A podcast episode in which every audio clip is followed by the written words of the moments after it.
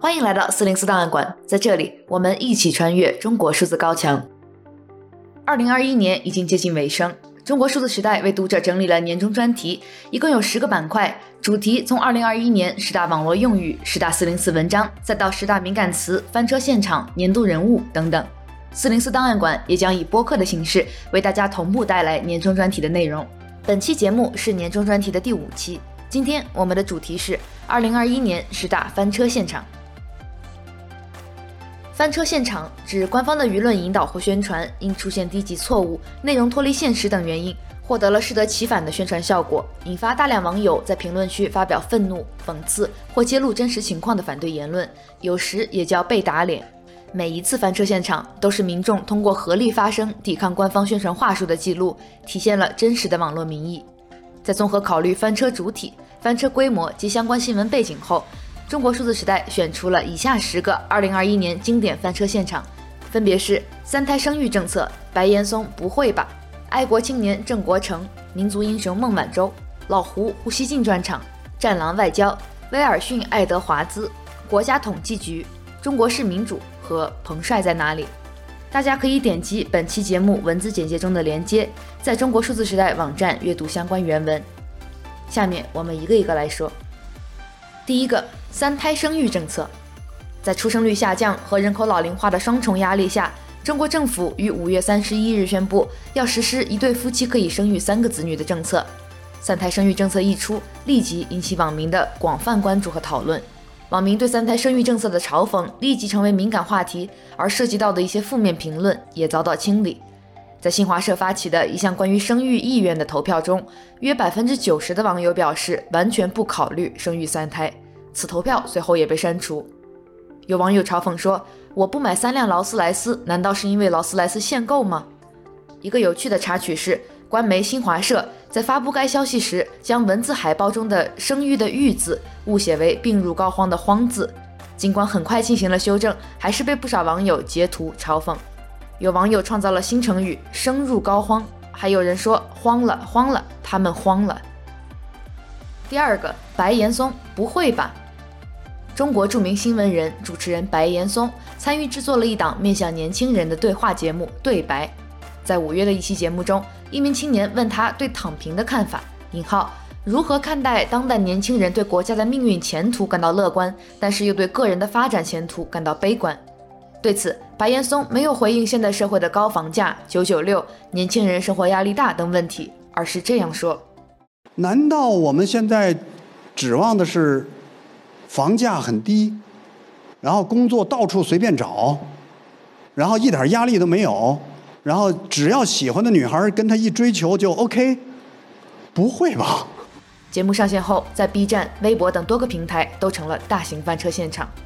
网友普遍认为，作为上一辈的代表人物，白岩松的发言体现了既得利益者和年轻人之间已经存在着一条无法逾越的鸿沟。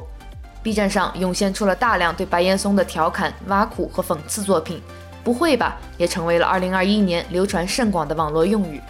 微信公众号作者 X 博士评论道：“引号，白岩松的这种说话方式，总能令多数人遥想起长辈握着你手攀谈的场景。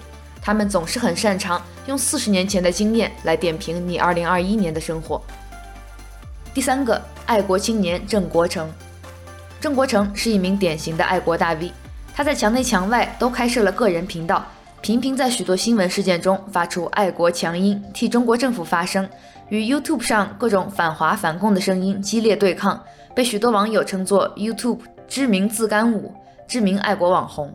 三月十一日，郑国成疑似酒后吐真言，在长达四个小时的网络直播中越说越激动，甚至怒骂与他连线的小粉红，最后说出了很多极端的话，俨然把直播搞成了翻车现场。我们来听其中的一部分。吹牛逼没有用。啊，包括很多天天吹啊，中国这个上那个事有什么用啊？很多内部问题都解决不了，扯什么干什么？我也不管这一套，我谁也不管。舍得舍得一身剐，敢把皇帝拉下马？给我扯这些干什么？我初中政治课就跟我说，美国必然灭亡，不能上美国什么的。那我现在看了很多情况了，那怎么当官的子女都上美国了？不是人民公敌吗？怎么讲？我也不承认这个，我确实有些事儿我很不满，对吧？包括我们这儿，从十多年前我们村儿就就讲，按照国家领域局的政策，按部分山人有份，今天分不下来，今天都分不下来，跟我开玩笑吗？扯淡吗？上访这个信访制度到底有没有道理？没有道理，你取消的好不好？既然存在，为什么越级上访你要牵涉人家子女呢？天天喊中国牛了，中国牛逼，有什么用啊？你天天批判西方，你自己要做到啊！自己做不到，说成有什么资格批判别人？我说句实话，我天天宣传那么多，我说哎呀，中国这个我那个，我说实话，我都炸脸，我自己家中美洲都解决不了，什么破玩意儿？不极端怎么解决人民群众的问题？靠扯吗？扯淡吗？扯了十多天，解决什么了？这次直播后，郑国城的所有墙内账号，包括 B 站、知乎、微博，均被清除，仅剩 YouTube 墙外频道幸存。第四个民族英雄孟晚舟。九月二十四日，全球瞩目的孟晚舟引渡案在历时一千多天后，终于画上了句点。华为首席财务官任正非之女孟晚舟在加拿大获释当天，马上搭乘中国政府的包机返回中国。中国政府举行了隆重的接机欢迎仪式，并将此事宣传成中国的又一次胜利。然而，与中国政府对华为孟晚舟大力支持形成鲜明对比的，是相关评论区的一次次翻车现场，网友将孟晚舟的待遇与普通民众的苦难进行对比。有人说，强大的祖国救回了在国外的孟晚舟，什么时候救救在国内被恒大收割的韭菜？还有人说，深圳高楼亮大红灯欢迎孟晚舟回家，而东北角的人民正活在漆黑中，是某种中国特色隐喻了。第五个老胡专场。老胡胡锡进也被网友称为胡编、胡雕盘、总中肯师等等。他是前《环球时报》总编辑，现《环球时报》特约评论员，人民网股份有限公司董事。老胡发表的时事评论经常能引起大型社会讨论，这其中就包括了规模各异、涉及各类人群的翻车现场。我们按照时间顺序整理了老胡在2021年最具代表性的十个翻车瞬间。一月。在谈到世界其他国家对抗新冠疫情期间给公民发钱补贴的政策时，老胡说：“引号有的国家给每个人发钱，但那属于哄大家，都发钱就基本等于都不发钱。”该微博不仅评论当场翻车，甚至引发网民以“胡锡进辩证法”造句的活动，比如所有蔬菜水果、鸡鱼肉蛋都涨价，那就基本等于没有涨价。有网友评论：“老胡中肯，既然都发钱，等于都不发钱。”老胡能不能解释一下共同富裕等于什么？二月，群聊语音社交平台 Clubhouse 在互联网爆火，但在国内流行没几天就遭到了封禁。老胡对此评论：“引号完全不受控的互联网言论平台不可能出现。”这个观点引来了不少骂声，也引发了网友对言论自由的讨论。网友评论：“你们当初建党的时候宣传的可是民主自由。”三月，延迟退休政策刚刚进入大众视野，引起了很多反对声。老胡发表了支持延迟退休的文章，并说自己坚决反对就业年龄歧视。但有细心的网友发现，《环球时报》自己的招聘启事中就明确存在年龄歧视，要求应聘者必须在三十五岁以下，引起翻车。四月，曾经发表言论“我支持香港警察，你们可以打我了”的《环球时报》记者傅国豪离职，他的父亲在社交媒体发帖称。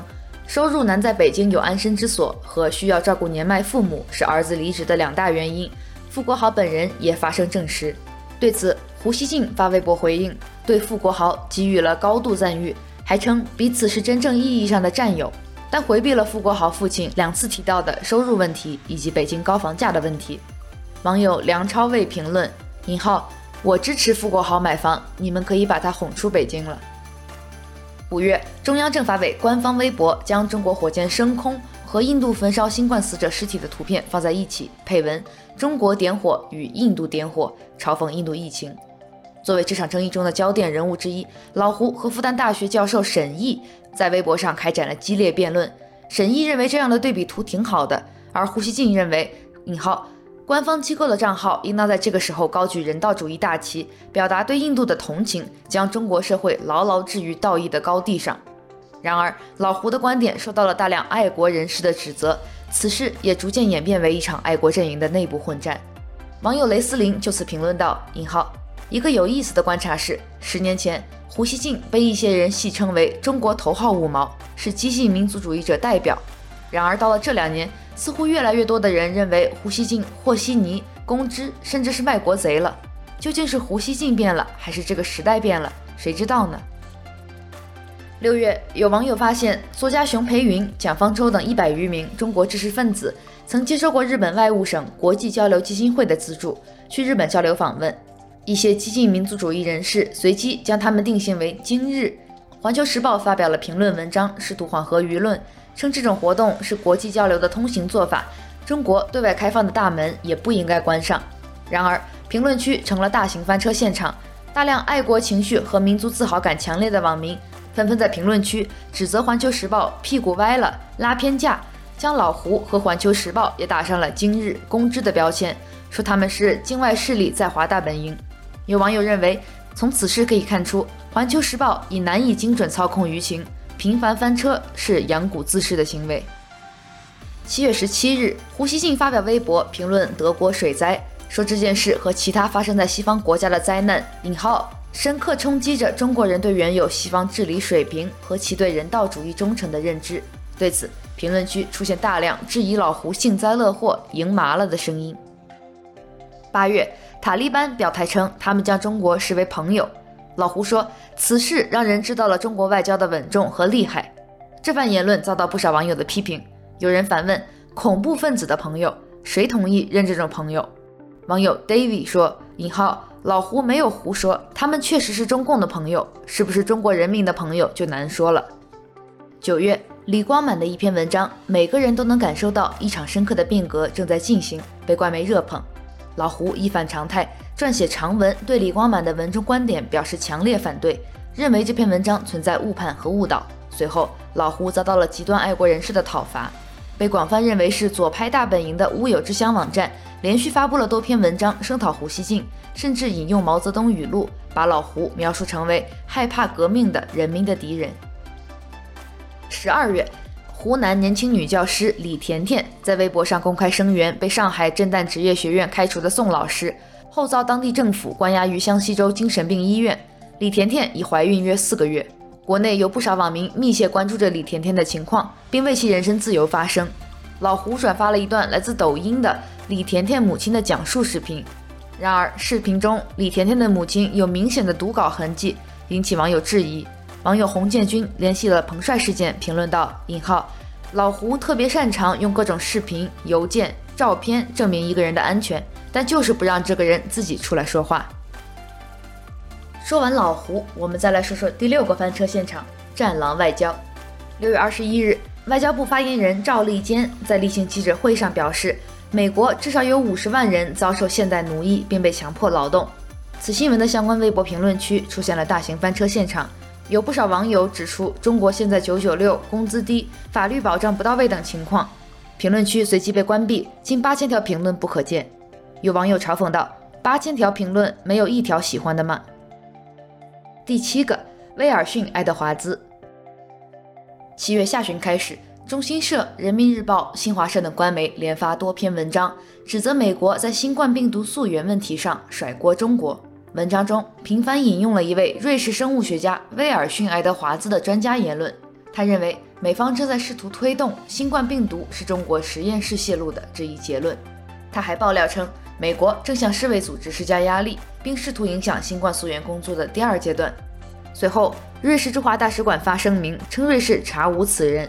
此次失败的造假行动受到了全世界网友的群嘲，瑞士驻华大使馆甚至还开启了网络寻人。他们在推特上发帖说：“引号寻找威尔逊·爱德华兹，如果你存在，我们想认识你。”而就在最近，十二月十二日，脸书、Facebook 及 Instagram 母公司 Meta 在一份对抗性威胁报告中，提供了威尔逊·爱德华兹这一虚假信息制造、传播的更多细节，并且披露了一个与中国有关的虚假信息网络正利用大量社交媒体假账号从事假宣传。而其中一些账户指向了四川成都名为无声信息技术有限公司的信息安全企业。第八个，国家统计局，十二月十五日，国家统计局发布了最新数据，称已超额完成全年新增就业目标。国家统计局新闻发言人傅林辉也表示，今年以来全国城镇就业不断增加，就业形势总体稳定。此新闻在被中国新闻网、搜狐新闻等多家媒体转发到微博后，在短时间内引来了大量网友的质疑与嘲讽，几乎每条相关微博下面的评论区都是大型翻车现场。网友一切皆有意义二零二一说：“引号一切愿望，统计局都可以给你实现。”第九个，中国式民主，也是十二月，美国组织召开了民主峰会，邀请了全球一百一十个国家，但中国并不在邀请名单之中。作为回应，中国政府和官媒紧急开展了一系列针对中国式民主的宣传。十二月四日，国新办发布中国的民主白皮书，自称是当之无愧的民主国家。十二月五日，中国外交部网站又发布美国民主情况报告，报告称要梳理美国民主制度的弊端，分析美国国内民主实践的乱象和对外输出民主的危害。然而，网友并不买账，相关新闻的评论区变成了大型翻车现场。有网友将两篇报告联系起来，评论道：“引号，前两天不是刚说民主与否应该由这个国家自己说了算吗？今天就去说美国民主哪里哪里有问题，这脸打得啪啪响。”还有网友说：“引号，中式民主有一点远胜美式民主，那就是人民满意度，街上从没有游行示威，媒体上从没有批评报道，全国各地上下一片感恩。”第十个也是最后一个，彭帅在哪里？北京时间十一月二日深夜，中国网球名将彭帅发布了一篇长微博，指控前副总理张高丽对他进行性侵犯。这篇微博很快就被平台删除，墙内一切相关讨论均遭禁止。彭帅本人也在发完微博后一度消失。很快，彭帅在哪里的话题在全球社交媒体上引发了轰动。彭帅事件的具体细节在这里不再赘述。然而，中国官方媒体为了证明彭帅的自由，发布了一系列拙劣的假证据，比如官媒 CGTN 伪造了一封彭帅写的电子邮件，截图里却还带着光标，成了一系列国际翻车现场。官媒的努力不仅没能平息讨论，反而引起了更多世界各国组织的关注。WTA 国际女子网球协会、美国白宫、联合国人权事务高级专员办公室等多个组织已经呼吁中国当局证明彭帅的下落和安全，并对他提出的性侵指控进行完全透明的调查。以上就是中国数字时代评选出的2021年十大翻车现场。在下一期节目中，我们将与大家一起来盘点2021年的十大每日一语。中国数字时代 （CDT） 致力于记录和传播中文互联网上被审查的信息，以及人们与审查对抗的努力。我们邀请您参加敏感词开源研究项目和四零四文章存档项目，为记录和对抗中国网络审查做出你的贡献。详情请访问我们的网站 cdt.media。